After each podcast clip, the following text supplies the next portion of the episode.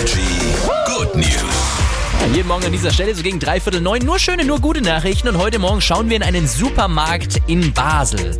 Äh, da gibt's ganz besondere Kassen und das ist eine sehr schöne Nachricht. Achtung, zahlen muss man seinen Einkauf an diesen Kassen auch. Das ist nicht die gute Nachricht hier in den Energy Good News, aber in diesem Supermarkt in Basel gibt's jetzt auch extra Plauderkassen. Vielleicht habt ihr von diesen Plauderkassen schon mal gehört. Zweimal pro Woche gibt's da jetzt diese Kassen, an denen man dann einfach auch etwas länger mit dem Personal quatschen kann.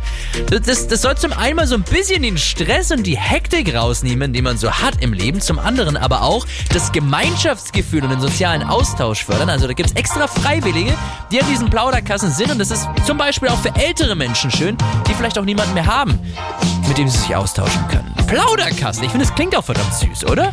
Hier ist Harry Styles, Late Night Talking. Hier ist Energy.